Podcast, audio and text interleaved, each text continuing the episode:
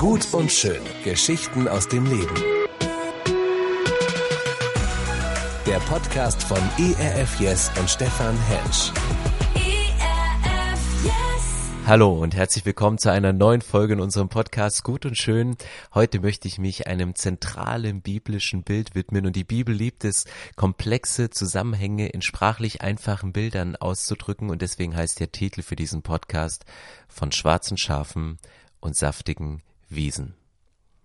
Warum komme ich auf dieses Thema? Ich habe einen ganz persönlichen Bezug zu diesem Thema, da ich vor Jahren von einem Unternehmer angefragt worden bin, dessen Firma in die Insolvenz gegangen ist. Und dieser Mann war sehr erfolgreich. Ich habe immer auf ihn heraufgeschaut, weil ich dachte, ich bin nur Pastor, du bist erfolgreicher Unternehmer, zehn Jahre älter, du weißt, wie das Leben geht. Ich habe mir immer bei ihm Ratschläge geholt und aus einem nicht vorhersehbaren Umstand ging seine Firma in die Insolvenz. Und meine Frau und ich waren bei ihm und seiner Frau zu Hause eingeladen und wir haben gesprochen, wir haben gebetet und im Gebet habe ich Psalm 23 zitiert. Der Herr ist mein Hirte, mir wird nichts mangeln. Auch wenn ich schon wanderte durch das dunkle Tal des Todes, so fürchte ich kein Unglück, sondern du bist bei mir. Und ich habe aus meiner Ohnmacht heraus diesen Psalm gebetet, und Jahre später kam er zu mir und sagte, Stefan, dieser Psalm, dieser Psalm war der Wendepunkt in unserer Geschichte, das war der Wendepunkt in dem Insolvenzverfahren, das war der Wendepunkt, wo wir von einem Minus in ein Plus hineingegangen sind. Und wir haben später ein Buch zusammen geschrieben, das heißt Einfach führen, führe einfach, wo ein Unternehmer und ein Pastor, die beide vor ähnlichen Herausforderungen stehen, die mit Menschen zu tun haben, die mit Erfolgen äh, die Erfolge feiern, aber auch Misserfolge äh, miteinander teilen können, und in diesem Buch geht es um Verlust, es geht um Scheitern und es geht vor allen Dingen um wieder aufzustehen. Dieses Buch hat das Leben von vielen Menschen, Führungskräften verändert. Nicht nur Unternehmern, sondern auch Menschen, die in einer Verantwortung stehen, in Gemeinden, die Verantwortung für eine Familie übernehmen, die durch einen persönlichen Verlust Menschen verloren haben und Gott hat es extrem gesegnet, was zu dieser Zeit passiert ist, auch wenn einer in einer Phase, wo er sich wie ein schwarzes Schaf gefühlt hat, diese saftige Wiese und die Unterstützung eines anderen benötigt hat. Schwarze Schafe und saftige Wiesen. Ich komme aus Berlin und das Problem ist, wenn du, je nachdem, wo du herkommst, so einen Satz hörst, denkst du, was kann ich damit anfangen? Deswegen möchte ich gerne Psalm 23 als Grundlage nehmen und etwas tiefer gehen und erklären, in die Welt eines Hirten hineingehen, in die Welt von Schafen hineingehen, um zu sehen, was macht dieses Bild. Wenn man diesen diesen Satz für einen Berliner übersetzen würde, so würde er heißen, der Herr ist wie der Besitzer eines Spätkaufs. Er stillt meinen Durst, auch wenn alle anderen Läden bereits geschlossen haben. Das wäre die Übersetzung von heute von Er weidet mich auf saftigen Wiesen. Also je nachdem, aus welcher Gegend in Deutschland du kommst, verbindest du mit dem Begriff saftige Wiesen was völlig anderes. Stammst du aus Mecklenburg-Vorpommern oder Norddeutschland, dann siehst du vor deinem inneren Auge Quadratkilometer sich weit erstreckendes Brachland. Die Bayern unter uns, sie denken an braun gebrannten Bräuler, ein Bier beim Oktoberfest den Wiesen und wir Berliner fangen an zu träumen von einem gigantischen Vorgarten von drei Quadratmeter mit immergrünem Kunstrasen. Was wir haben, ist unser kleiner Kräutergarten auf dem Balkon, wo wir auf Tempotaschentüchern Gartenkrasse züchten. Ja. Der Herr ist mein Hirte, mir wird nichts mangeln, er weidet mich auf saftigen Wiesen. Schafe, und das fand ich mega interessant, als ich das gelesen habe vor Jahren, Schafe sind Gourmettiere. Die sind fünf Sterne Gras gewöhnt, keine Disteln, kein vertrocknetes Moos. Das muss schon eine von Frischwasser durchtränkte, saftige Wiese sein. Aber wie reagiert ein Hirte darauf? Er sagt, liebe Schafsgemeinde, ich glaube, ihr Großstadtkinder habt etwas überzogene Ansprüche, kommt mal ein bisschen runter und gebt euch mal mit etwas weniger zufrieden. Das sagt er nicht. Genau das sagt er nicht. Aber wie hat David Gott kennengelernt? Der Herr ist mein Hirte, mir wird nichts mangeln, er weidet mich auf saftigen Wiesen. Herr, mein Gebet war es, dass du heute erlebst, dass du Menschen, die diesen Podcast hören, nicht abspeisen möchtest und ihnen so ein paar Brocken hinlegst von deinem trockenen Wort, sondern dass du es liebst, uns zu weiden mit dem, was gut für uns ist. Aber was meinte David, als er diesen Psalm damals schrieb? Was sind unsere saftigen Wiesen und wie bekommen wir unseren Hunger gestillt? Was sind die saftigen Wiesen unseres Lebens und was hindert uns daran, zur Ruhe zu kommen und zu essen? Wenn die Bibel von saftigen Wiesen spricht, von sprudelnden Quellen, dann ist meist ein überfließendes Leben gemeint, das von einer inneren Gelassenheit geprägt ist, in einem ruhigen Vertrauen, dass Gott dich durchs Leben führt und dass je nach Situation, in der du gerade drin steckst, er alles unter Kontrolle hat. Es ist nicht nur auf materiell saftige Wiesen bezogen, aber selbst da leben wir auf einer der saftigsten Wiesen überhaupt in Europa. Wusstest du, dass wir zu den fünf Prozent reichsten Menschen dieser Welt gehören, selbst wenn du Hartz IV bekommst? Mit einem durchschnittlichen Gehalt gehörst du sogar zu den zwei Prozent der reichsten Menschen dieser Welt. Das heißt, wenn du in Europa, in Deutschland, Schweiz, Österreich lebst, gehörst du zu einem Mensch, der davon sprechen kann, dass wir auf saftigen Wiesen rein materiell leben. Und trotzdem hast du Existenzängste? Trotzdem glaubst du, dass es für diesen Monat, für dieses Jahr, bis ans Ende deiner Rente hin nicht mehr reicht, was du angespart hast? Es kann sein, dass du auf einer saftigen Wiese lebst und trotzdem nicht zur Ruhe kommst, weil dann erlebst du dasselbe wie ein Schaf aus der Herde von David, weil ein Schaf frisst nicht, wenn die Rahmenbedingungen nicht stimmen. Mein erster Punkt ist, Schafe kommen nicht zur Ruhe, wenn sie schutzlos sind. Woran liegt es? Ein Schaf hat nur eine eingeschränkte Sichtweise. Ein Schaf hat nur die Fähigkeit, 13 Meter weit zu schauen. Und wann immer sich außerhalb dieses Radius von 13 Metern etwas bewegt, wird ein Schaf aufgescheucht, weil für ihn droht eine Gefahr und es ist dran, drauf und dran wegzulaufen. Wenn Angst in dein Leben kommt, dann weißt du, wie ein Schaf sich fühlt. Wenn ich mir eine Hornbrille mit einer Stärke von acht Dioptrien aufsetze, dann sehe ich nichts mehr. Dann sehe ich nicht mehr, ob in 20 Meter Entfernung sich etwas bewegt. Es sind nur noch pixelige Gestalten. Und als Schaf, was nur eine eingeschränkte Sichtweise von 13 Metern hat, habe ich keine Ahnung, ist das, was da hinten am Horizont sich auf mich zubewegt, ist es der Hirte? Ist es ein hoppelnder Hase? Oder ist es ein Wolf, der mich gleich aufreißen will? Oder reißen will, heißt es, glaube ich. Wenn, wenn sich das Schaf rantasten würde, 20, 19, 18, 17, 16, 15,5 Meter, ah, es wäre viel zu spät, um wegzulaufen vor der Gefahr.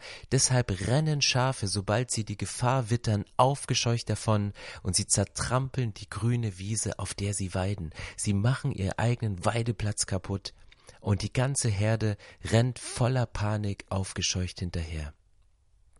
Und wisst ihr, was passiert, wenn ein schwangeres Muttertier aufgescheucht und voller Panik davonläuft? Es verliert das Lämmchen im Bauch.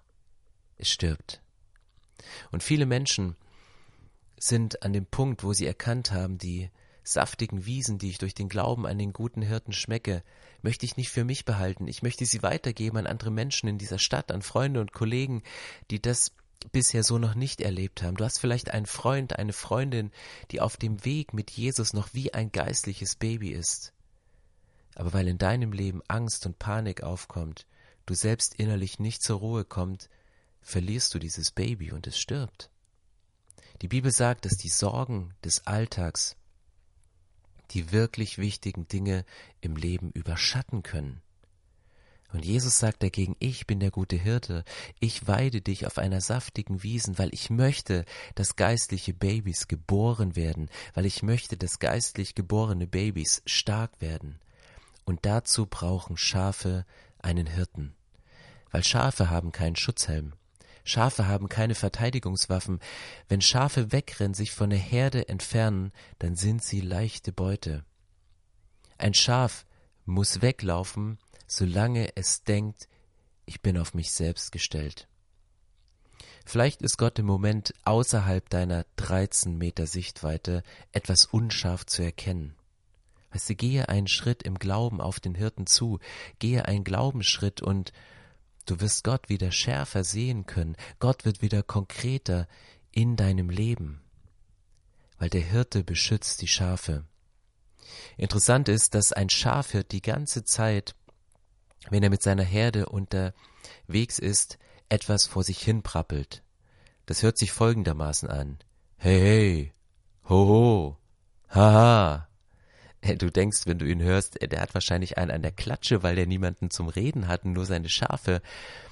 Aber weil die Schafe ihn nicht immer erkennen oder ihn vielleicht mit dem bösen Wolf verwechseln, redet er die ganze Zeit, damit die Schafe seine Stimme hören. Hey, hey, ho, ho, haha.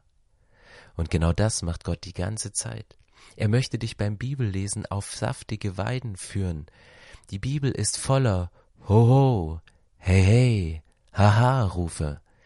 Er möchte dich beim Beten auf neue frische Wiesen aufmerksam machen und deshalb redet er die ganze Zeit Hoho, hey, hey, haha.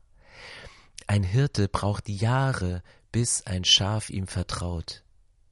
Vertraust du Gott wirklich oder ist das nur so eine fromme Floskel? Vertraust du ihm, wenn es drauf ankommt oder gehst du lieber auf Nummer sicher und nimmst es dann doch lieber selbst in die Hand? Ein Schaf muss dem Hirten besonders dann vertrauen, wenn er ihn von saftiger Wiese zu saftiger Wiese führt. Gerade wenn es im Leben durch ein dunkles Tal durchgeht, muss er es mit Salz und mit Leckerlis besprechen bestechen. In Ezekiel 34, Vers 15 steht, Ich selbst werde ihr Hirte sein, damit sie in Ruhe und Sicherheit leben können. Das verspreche ich, der Herr. Jesus sagt, meine Schafe hören meine Stimme, meine Schafe kennen meine Stimme. Wenn du im Moment die Stimme Gottes nicht mehr hören kannst in deinem Leben oder sie vielleicht noch nie gehört hast, weil du zum ersten Mal von einem Freund auf diesen Podcast aufmerksam gemacht worden bist, dann kann das zum einen ein Zeichen sein, dass du von Gott weggelaufen bist, aber selbst wenn du Gott noch gar nicht kennst in deinem Leben, geh einen Glaubensschritt und du wirst wieder erkennen, dass Gott kein böser Wolf, sondern ein guter Hirte ist. Ich weiß nicht, wie du Gott kennengelernt hast, ob deine Großmutter mal von ihm erzählt hat, ob du vielleicht zu Weihnachten mal in einer Kirche, in einem Gottesdienst auf ihn aufmerksam geworden bist oder dir ein Werbeplakat die Aufmerksamkeit auf, auf Gott gelenkt hat. Geh einen Schritt auf Gott zu und bitte ihn, zu dir zu sprechen, und er wird zu dir sprechen. Mein zweiter Punkt ist, Schafe kommen nicht zur Ruhe, solange es Spannungen in der Herde gibt. Für gewöhnlich erhebt sich in einer Schafherde ein kluges, dominantes, altes Muttertier und es gibt den Ton an. Und wie macht es seine Stellung deutlich? Es macht die Stellung dadurch geltend, dass es andere Mutterschafe und Lämmer durch Kopfstoße von den besseren Futter- und Liegeplätzen wegjagt. Immer mit dem Kopf dagegen. Zum Beispiel ein Bock, der mal auf einem Ego-Trip war und immer wieder hochgesprungen ist und von oben auf andere Tiere drauf und das Schaf war tot und das hat er dreimal gemacht und dann musste der Hirte das Tier von der Herde entfernen. Vielleicht kennst du Menschen in deinem Umfeld, die auf einem Ego-Trip sind und immer wieder durch Kopfstöße andere von ihren Futter- und Liegeplätzen wegjagen, und Menschen nicht satt werden, weil sie einfach mit dem Kopf durch die Wand gehen, um das zu erreichen, was sie aus Egoismus erreichen wollen. Aber nach der gleichen Methode, Methode erkämpfen sich auch die anderen Schafe ihren Platz innerhalb der Herde. Das, was das Muttertier macht, das kopieren andere automatisch. Sie stoßen andere, sie stoßen Schwächere und sie stoßen jüngere Schafe so lange weg, bis ihre eigene Stellung anerkannt und gefestigt ist. Die kopieren ganz einfach das Verhalten der Muttertiere. Das muss man jetzt fast nicht übertragen, oder? Nur so viel vielleicht, falls mal ein, eines deiner Schäfchen, für das du Verantwortung übernommen hast, aufmüpfig wird, unmotiviert ist, schlecht hinter dem Rücken redet, dann ist das ein guter Indikator für das eigene Verhalten und es lohnt sich mal drüber nachzudenken. Diese Reibereien innerhalb der Herde sind Grund, warum Schafe nicht zur Ruhe kommen. Ständig müssen sie auf den Beinen bleiben, um ihre Rechte zu verteidigen und die Herausforderung der Konkurrenten abwehren. Und es gibt eine sogenannte Stoßordnung unter den Schafen. Und diese Stoßordnung gab es auch schon unter den Jüngern. Die Jünger streiten sich. Petrus und Johannes sagen, äh, stellen die Frage an Jesus, wer darf im Himmel auf deiner rechten und auf deiner linken Seite neben deinem Thron sitzen? Die Stoßordnung ist ein natürliches Phänomen selbst unter den Jüngern von Jesus.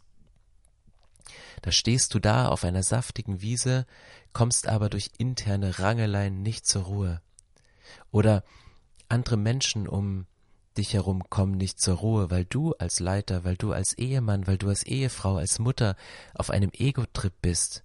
Und das macht die ganze Herde kaputt, es macht vielleicht die ganze Familie kaputt. Eine Gemeinde, eine Familie, eine Gesellschaft kannst du nicht von außen zerstören, sie wird immer von innen zerstört. Und wenn zwischenmenschliche Spannung da sind, kommst du nicht zur Ruhe, auch wenn du auf einer Fünf-Sterne-Gourmet-Wiese sitzt. Du kannst dich aber auch aufgrund von Spannung zurückziehen. Und Spannung entstehen manchmal auch durch Zurückziehen. Du kannst als Mutterschaf auch passiv-aggressiv sein. Du schweigst einfach zu gewissen Themen, aber jeder weiß, dass du nicht damit einverstanden bist. Aber die anderen sollen gefälligst mal herausfinden, warum es dir so schlecht geht. Der gute Hirte, als der Jesus sich bezeichnet, sorgt dafür, dass die Spannungen in der Herde aufhören. Weil Spannungen in der Herde hören dann auf, wenn sich die Schafe dem Hirten zuwenden. Hebräer 12, Vers 2 steht, dabei wollen wir nicht nach links oder nach rechts schauen, sondern allein auf Jesus. Er hat uns den Glauben geschenkt und wird ihn bewahren, bis wir am Ziel sind. Schafe kommen auch nicht zur Ruhe, wenn Insekten oder Schmarotzer sie nerven oder quälen. Das können Fliegen, Bremsen, Zecken, Milben, die Schalausfliege sein die Viecher können Schafe zur Raserei bringen. Sie stehen immer wieder auf, sie stampfen mit den Füßen, sie schütteln ihre Köpfe und möchten am liebsten ins Gebüsch stürmen, um sich dort des Ungeziefers zu entledigen. Mach das mal den ganzen Tag. Kämpfe mal den ganzen Tag als kleines Schaf gegen Ungeziefer, um Fliegen, die um deinen Kopf schwirren. Der Hirte, der sorgt dafür, dass diese Schafe mit einer Desinfektionslösung behandelt werden und so regelmäßig von Flöhen und Zecken befreit werden. Das ist der Job eines Hirten. Der Hirte schickt die Schafe im Frühling durch ein Bad, das sie vor Parasiten schützt. Und kein Schaf mag dieses Bad, aber es muss trotzdem durch. Kennst du Momente, wo du durch ein geistliches Desinfektionsbad durch musst, wo Insekten von dir entfernt werden? Und ich wünsche dir solche befreienden Momente, wo du merkst, der gute Hirte schickt mich durch. Es fühlt sich im Moment nicht gut an, aber er schickt mich durch und ich werde befreit von Dingen, die mich in meinem Leben belästigen. Das zweite, was der Hirte macht, er schickt sie nicht nur durch dieses sogenannte Bad mit einer Desinfektionslösung, sondern er sorgt auch dafür, dass am Rande der Weide eine Art Schutzgürtel aus Bäumen und Sträuchern angelegt ist, wo die Schafe sich selbst von den Quälgeistern befreien können. Und das ist zusätzliche Mühe für den Hirten. Er pflanzt diese Bäume, er sucht einen Weideplatz, wo die Schafe die Möglichkeit haben, sich selbst von Parasiten zu befreien, indem sie ihren Rücken oder ihren Kopf dran reiben. Und es ist zusätzliche Mühe für den Hirten, aber er nimmt es sehr, sehr gerne auf sich. Weil sein Hauptanliegen ist immer, seine Herde ruhig und friedlich zu halten. Deswegen spricht Gott auch von einem inneren Frieden, der größer ist als unser Verstehen, weil manchmal haben Menschen einen inneren Frieden, obwohl die äußeren Umstände sehr aufwiegelnd sind. Und das ist der Frieden, von dem Gott spricht, den man ganz tief in sich erleben kann, auch wenn die äußeren Umstände etwas anderes sagen. Aber um die Herde ruhig und friedlich zu halten, dazu muss sich der Hirte ständig in der Nähe der Herde aufhalten um ihr Verhalten aus der Nähe beobachten zu können. Sieht er den geringsten Hinweis dafür, dass sie von Insekten belästigt werden, muss er Maßnahmen ergreifen, die der Linderung dienen. Matthäus 11, Vers 28 sagt die Bibel, Kommt her zu mir alle, die euch abmüht und unter eurer Last leidet, ich werde euch Ruhe geben. Ich wünsche euch, liebe Hörerinnen und Hörer, dass in dieser Woche, dass ihr bei dem guten Hirten zur Ruhe kommt. Und es kann aber auch sein, dass ihr nicht sofort zur Ruhe kommt, weil eure Gedanken in eurem Kopf kreisen wie eine Fliege, wie eine einzige Fliege, die euch am Einschlafen hindert. Vielleicht lassen dich Spannung in der Herde nachts nicht schlafen. Vielleicht quälen dich im Moment Sorgen oder Ängste. Vielleicht glaubst du, dass Gott der böse Wolf ist in deinem Leben, aber nicht der gute Hirte. Der Herr ist mein Hirte, mir wird nichts mangeln, er weidet mich auf saftigen Wiesen. Diesen Satz hat David nicht etwa geschrieben, weil das sein tägliches Erleben war, aber er hat Gott so kennengelernt, dass er seinen ausgetrockneten, seinen dürren Alltag in saftige Wiesen verwandeln kann. David schrieb diesen Psalm in Palästina. In der Gegend von Bethlehem hütete er damals die Herden seines Vaters, und dort findet man überwiegend dürres, braunes Ödland. Grüne Weiden gab es da nicht zufällig, grüne saftige Wiesen entstanden nur, wenn man das karge, steinige Land urbar gemacht, dürres Gestrüpp und abgestorbene Wurzeln beseitigte und den harten Boden lockerte und ihn ausreichend bewässerte. Er wusste, was ich momentan erlebe, gleicht eher dürrem, braunem Ödland, aber ich kenne Gott als einen guten Hirten, der nicht eher ruht, bis der Boden wieder gelockert und bewässert ist und saftiges Gras darauf wächst, dass seine Schafe satt werden und dass seine Schafe zur Ruhe kommen. Bei längeren Psalmen liest man oft ein kleines Wort zwischen den Versen, das heißt Selah. Und Selah bedeutet Zwischenspiel. Das war eine Art Instrumental. Vielleicht saß David selbst oft mit einem Instrument auf dem Feld und anstatt Schäfchen zu zählen, um zur Ruhe zu kommen, spielte er einfach darauf los und wurde sich bewusst, wer dieser gute Hirte für ihn eigentlich ist und was dieser gute Hirte für ihn eigentlich wirklich bedeutet und kam dabei selbst zu neuen Kräften. Ich wünsche euch und Ihnen eine solche Ruhepause, zur Ruhe zu kommen, um Ungeziefer, Spannungen, Situationen, die euch nicht zur Ruhe kommen lassen, aus dem Leben herauszunehmen. Und ich danke dir, Jesus, dass du Ruhe geschaffen hast und dass du Frieden gestiftet hast, dass wir in uns einen Frieden spüren können, der größer ist als das, was wir denken können. Und wenn wir nicht verstehen können, dass die Umstände, in denen wir uns gerade befinden, uns zur Ruhe kommen lassen, möchten wir dir vertrauen, weil du bist unsere Hirte. Wir sind deine Schafe, wir kennen deine Stimme und wir wollen auf deine Stimme hören und zur Ruhe kommen. In deinem Namen, Jesus. Amen. Gut und schön. Geschichten aus dem Leben. Der Podcast von ERF Yes und Stefan Hensch. ERF Yes. Mehr Infos und Podcasts gibt's auf erfyes.de.